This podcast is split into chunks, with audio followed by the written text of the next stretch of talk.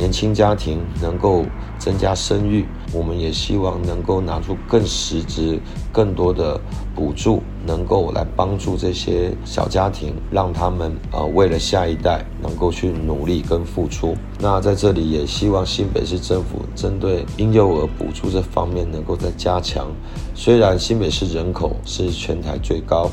但我们的实质上能够拿出来的。牛肉真的是非常非常的少，好的政策，呃，我觉得砸锅卖铁也必须要为新北市民来努力。轻松讲正事，越来越靠近年底的九合一选举，今天特别邀请到在新北市板桥区耕耘多年的板桥区市议员曾焕佳来到节目当中，欢迎曾议员，你好。大家好，我是新北市板桥区市议员曾焕佳。在这几年受到了 COVID-19 的影响哦，那我们大家都过得蛮辛苦的。相信议员跟民众接触这么多，更可以深刻的感受到，其实目前的经济状况是蛮萧条的。是不是先跟我们来分享一下您的观察，然后希望能够做什么样改善的处理呢？近年来，全世界因为疫情，整个经济面影响非常的大。尤其我们台湾是海岛型国家，多仰赖于进出口来获利。因为这个疫情呢，也希望我们中央呢能够扩大对整个世界来做招商的一个动作。那我们地方政府呢，尽可能能够增加内需，能够让我们的民众甚至我们的店家能够有更实质上的一个帮助。中央政府这一两年来呢，一直在提供一些就业的补助，甚至一些企业的协助，但往往因为它的条例跟它的门槛过高，也导致一些中小企业啊，并没有办法，因为呃，实质上能够拿到中央的协助跟帮忙度过这个难关。那也在这边，我们也是希望我们地方政府呢，呃。我们的工商局、经济局能够呢，提供更主动、更加的优惠的一个方案，来协助这些所有的中小企业，啊，让他们度过啊经济上的一个困境。因为企业只要健全了，就业机会、人口就多了，那民众会比较有感，而且实质上会有增大的帮助。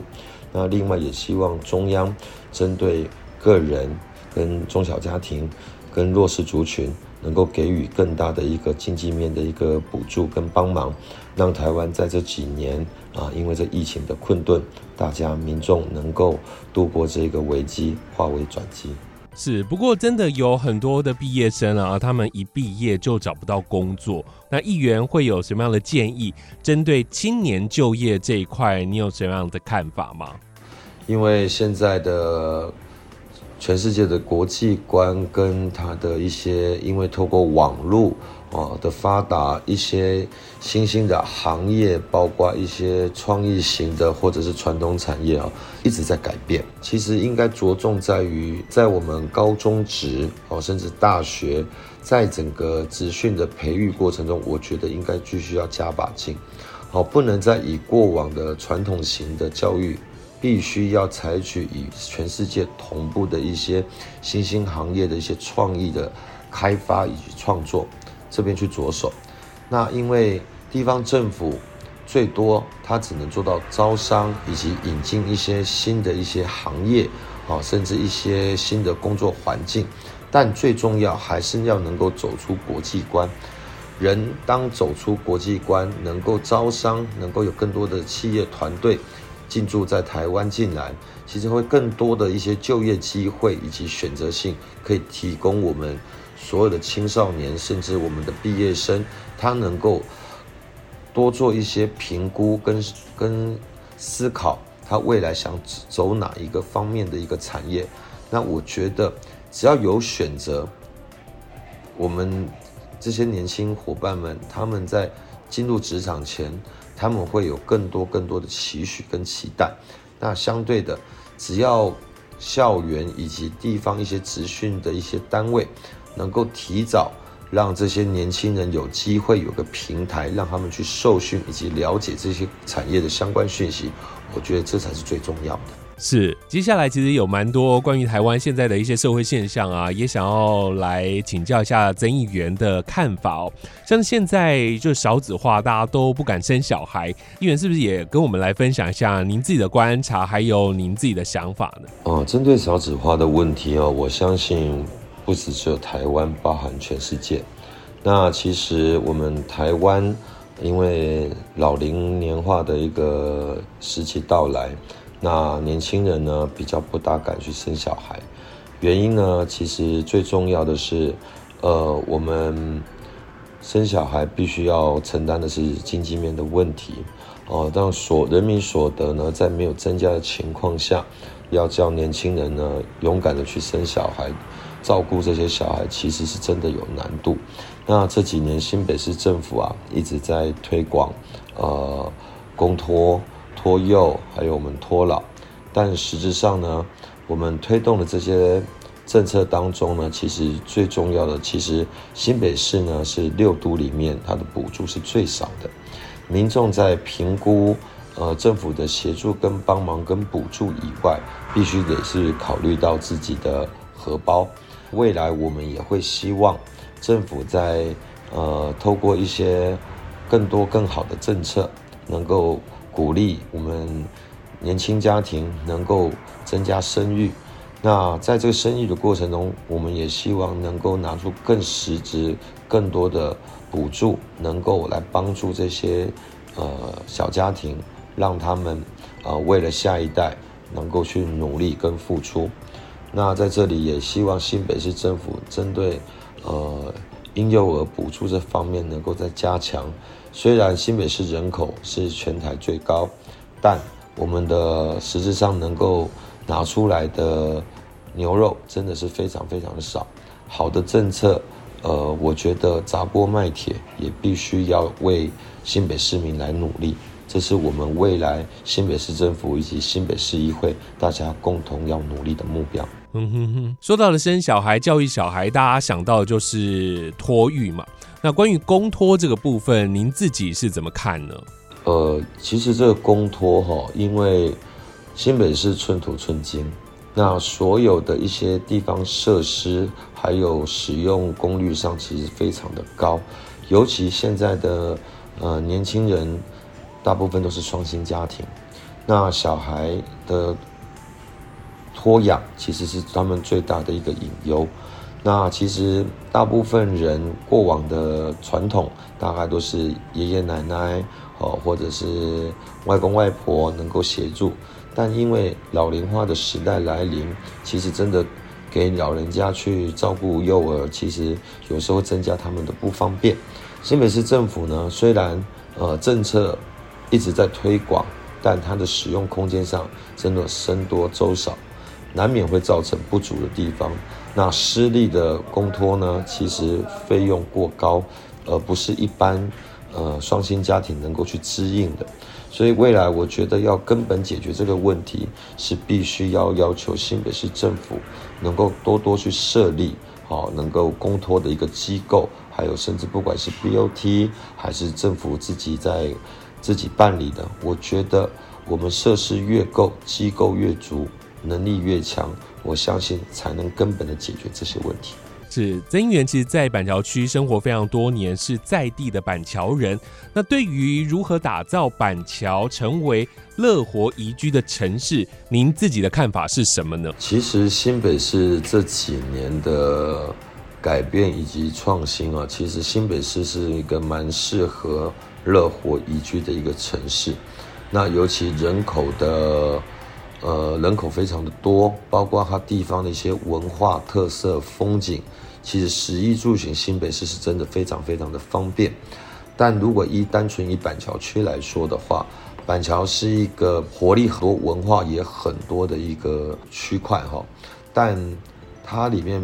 包含了宗教、文化、教育以及很多很多多元化的元素在里面组成的。那新北市政府呢，这几年呃非常致力于在不管是运动设施的设立哈，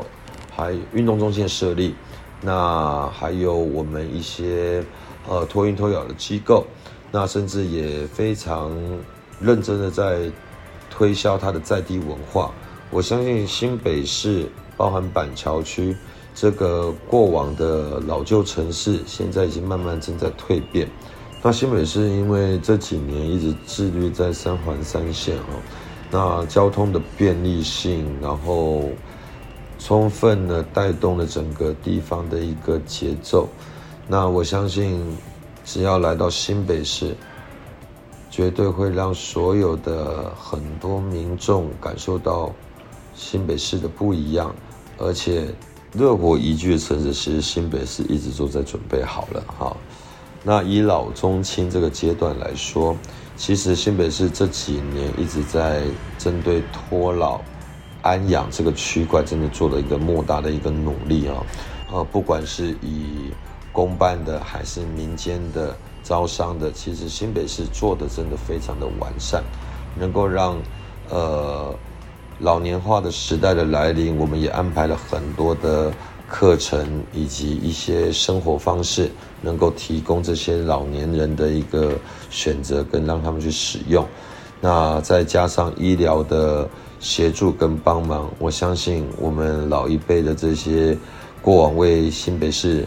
努力的这些老年人伙伴们，我相信他们会非常非常的有感。那至于呢，中间层呢，其实年轻人现在。中年级这些家庭，其实大家正在奋斗的是事业哈。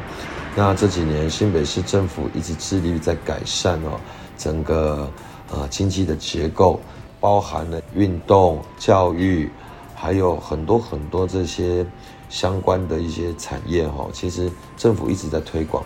能够希望让我们呃中阶产业这边能够有更多的商业机会，好能够去为。呃，不仅是成就了事业以外，也能够呃积攒更多的财富。这新北市政府这几年一直在对外招商，希望能够呃把经济体面带动文化，能够让我们的新北市更蓬勃的发展。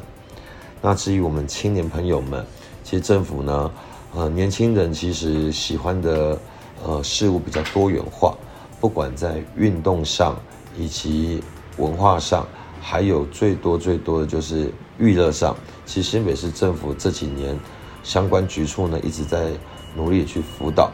尤其新北市幅员辽阔，尤其观光是新北市政府现在首重之重，那目的让我们新北市能够宜居、宜安、宜乐，希望在透过整个不一样的改变下，让我们。新北市能够不仅站在台湾的第一线上，甚至能够推广到全世界。是，当然新北市要成为乐活宜居的城市哦，在板桥这个部分一定是不能忽略的，因为板桥区的人口非常非常的多。那也因为这样。很多人重视的就是交通的问题。对于交通的问题，是不是也请议员可以跟我们分享您自己的建议或看法呢？其实这几年新北市政府一直在推广的是三环三线捷运的一个动线跟脉络哦。那除了加速我们地方的一个人口的运输，还有包含交通的便利性，其实真的非常有帮助。但往往捷运的设立点往往就是交通的瓶颈点，那未来应该是否应该更努力，针对整个捷运环状线，还有包括捷运的设立点的周边，必须的去利用公有土地或者是私有土地，能够结合地方一些呃能量，能够规划出更多的停车空间以及机车停放空间的一个效能。那除了能够解决交通问题以外，也能充分解决停车的问题。我觉得政府在配套上应该是脚步必须比三环三线更快，才会不会造成民怨。是很多人往返新北市到板桥都是搭乘捷运或者是公车。那如果是骑车或者是开车的朋友，就想到了停车位这个问题哦，因为在板桥区停车位也是一位难求的。关于停车位这个部分，议员是不是也分享您自己的想法呢？其实停车位一位难求，不管是不是只有在板桥区了哈，包括比较像我们邻近的新庄、三重、中永和，其实停车位这些一直都是我们新北市的一个最大的一个难题。其实政府在停车位的设立上，要透过街道的分割线来制造出这些停车位，其实真的是僧多粥少，实质上真的没有任何帮助。其实呢，呃，政府在呃进行呃城乡风貌的改变的时候，其实就是落了一个地方，落了一个区块。其实应该更更多的，不管是公有土地也好，私人土地也罢，应该是加强的去呃管理，或者是加强的去协助，甚至去诱导我们，不管是地主也好，还是一些企业主也好，希望他们利用闲置的空间、空地，能够去新建停车塔。其实呢，变相可以解决更多更多的一些。呃，交通上的车位不足的问题，而且如果政府愿意去辅导，我相信土地不见得是要拿来新建为住宅，甚至商办。其实把它规划成停车塔，其实的获利跟投报其实也是蛮多的。我们可以诱导更多的企业主跟厂商愿意花点成本，在我们新北市任何一个区块，只要停车位不足的地方，能够。请他们不要去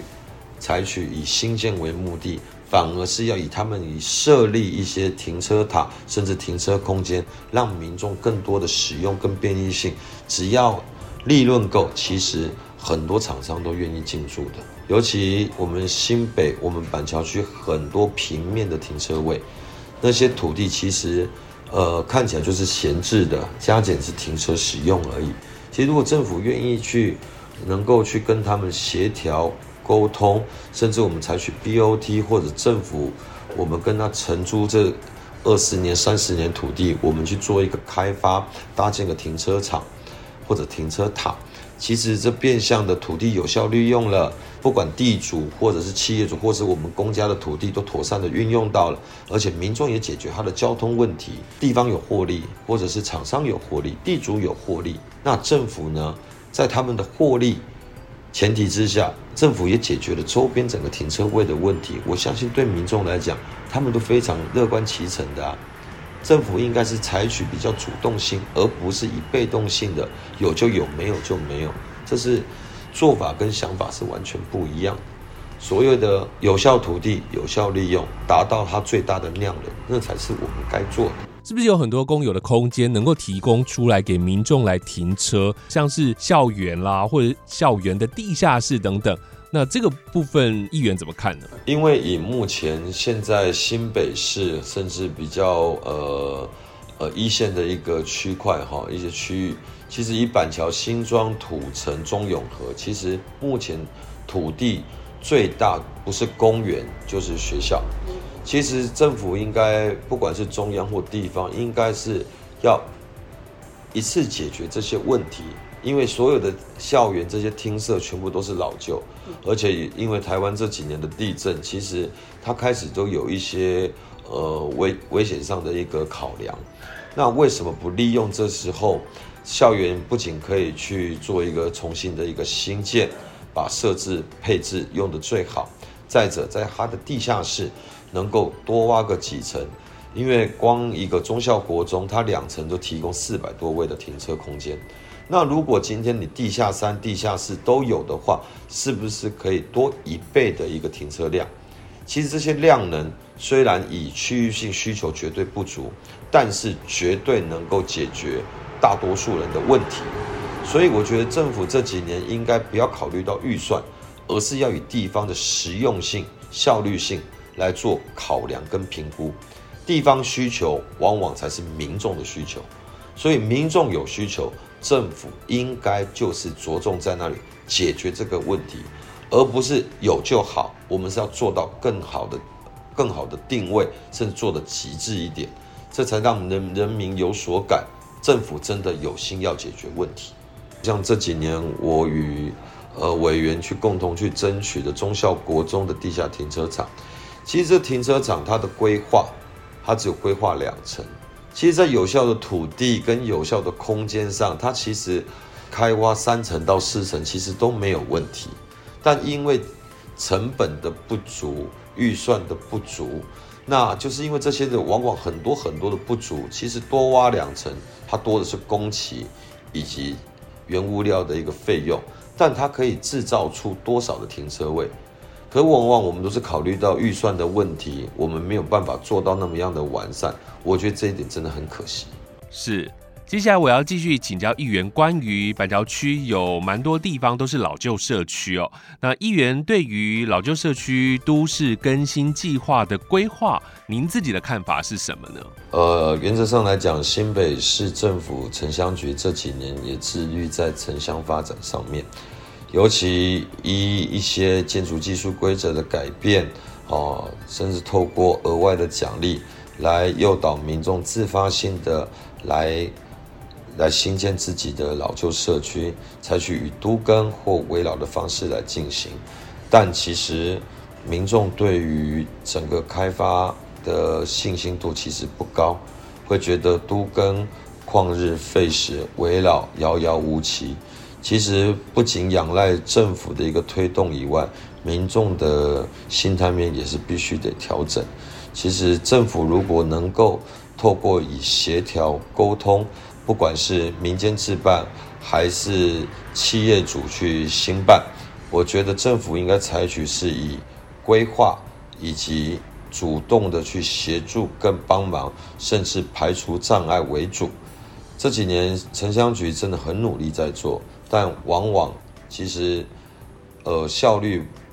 反映不上来，民众会觉得信心度还是要在观望比较多，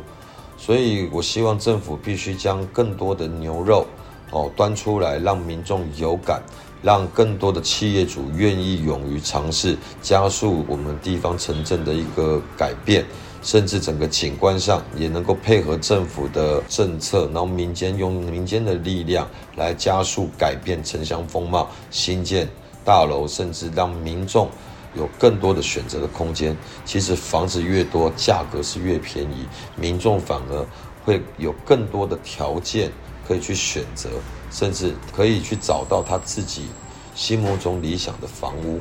那只要房价不高，民人人买得起，其实。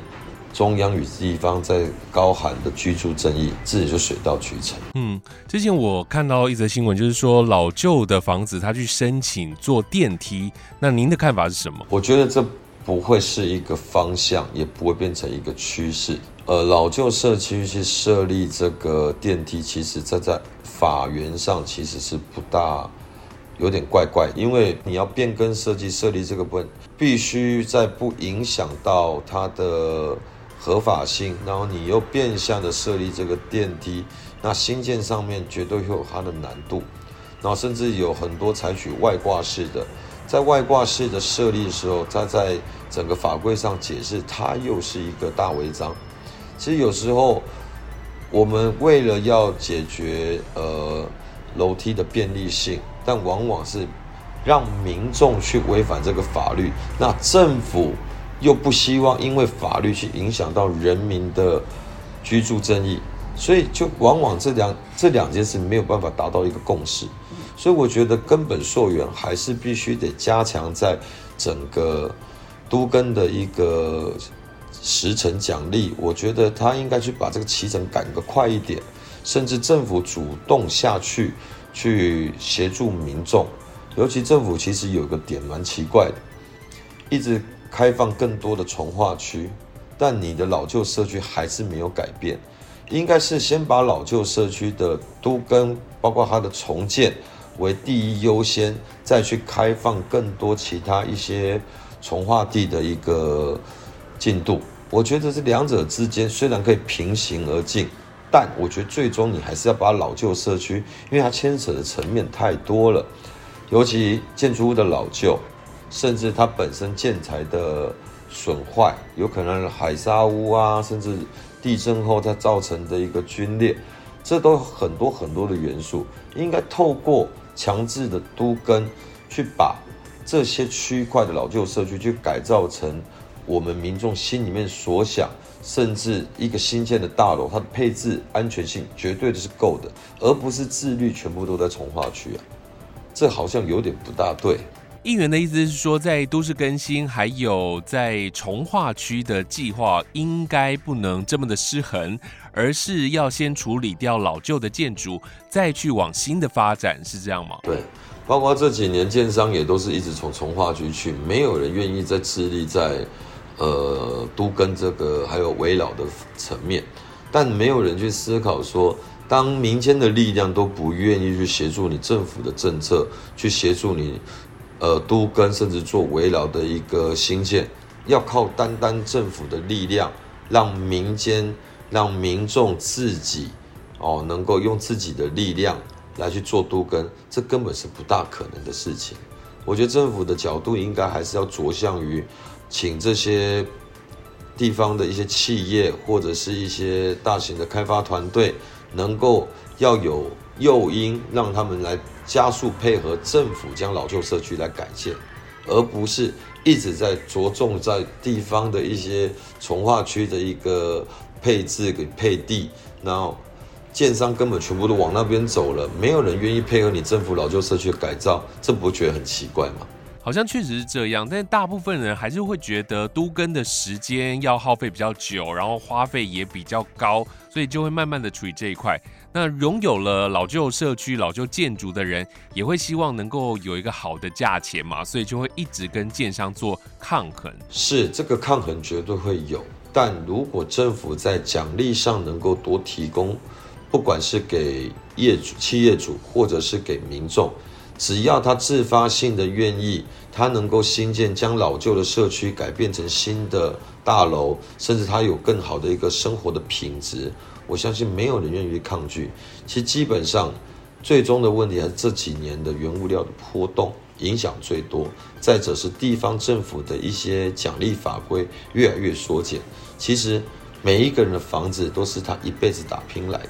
在他要新建的过程当中，他当然能够希望他自己没有亏损，甚至有部分的一个获利，才能够达成他心里面的的一个期许。可政府呢，可以在业者。以及民众之间去以沟通的方式，以协调的方式达到双赢，而非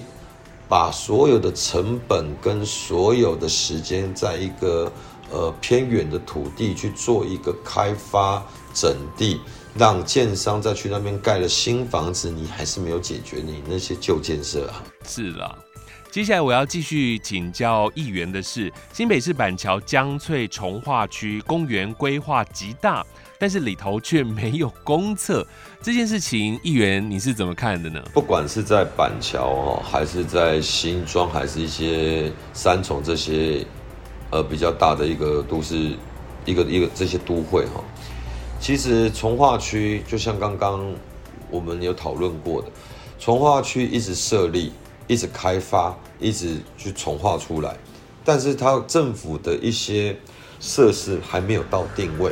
绿地再大没有厕所，民众使用上绝对会非常的不便。空有一片绿地，绿地为什么要有绿地？其实要让民众有更多的一个休憩的空间。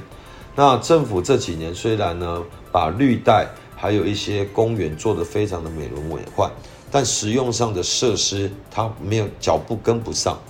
而且这个绿地上设置公厕，这又造成了不管是治安、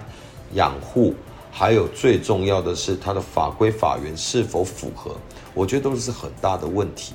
我觉得政府在从考虑到从化区的一个呃开发以外，你真的这些硬体设备要补足，才能让民民众在使用上跟需求上更加更加的完善，而不是。做了东少了西，我觉得再怎么样做的不完善的东西，对民众他觉得那绝对是一个呃负担，而不是一个实质上的一个享受。了解，接下来这个问题我也想要请教一下议员，因为在年底的除了有九合一县市长选举之外，还有另外一张公民复决票，就是十八岁公民权。对于这个十八岁公民权投票，你有什么样的看法呢？我个人针对十八岁公民投票这个部分，我非常乐观其成，因为随着资讯的一个发达，还有一些讯息的快速的去获得，尤其我们现在的年轻人，并不会像过往的时期的同一同一个阶段的年轻人思维还有想法上绝对都非常的不一样。那现在的十八岁，呃，以及二十岁这个年龄层，其实他们差不多所所所想所说的，其实呃大致上都非常的雷同。那我相信，呃，到十八岁，其实他有一个个性上的一个自主，思想上的一个自主。我相信十八岁公民权未来能够为我们呃一些政策上的一个推广，甚至让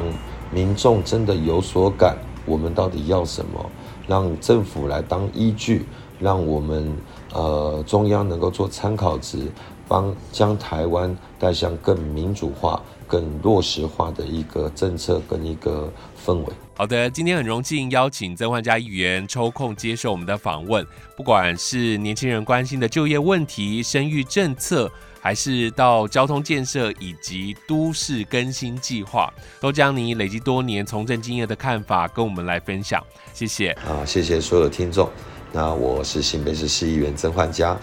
恳请各位支持。关心国民大小事，就听轻松讲正事。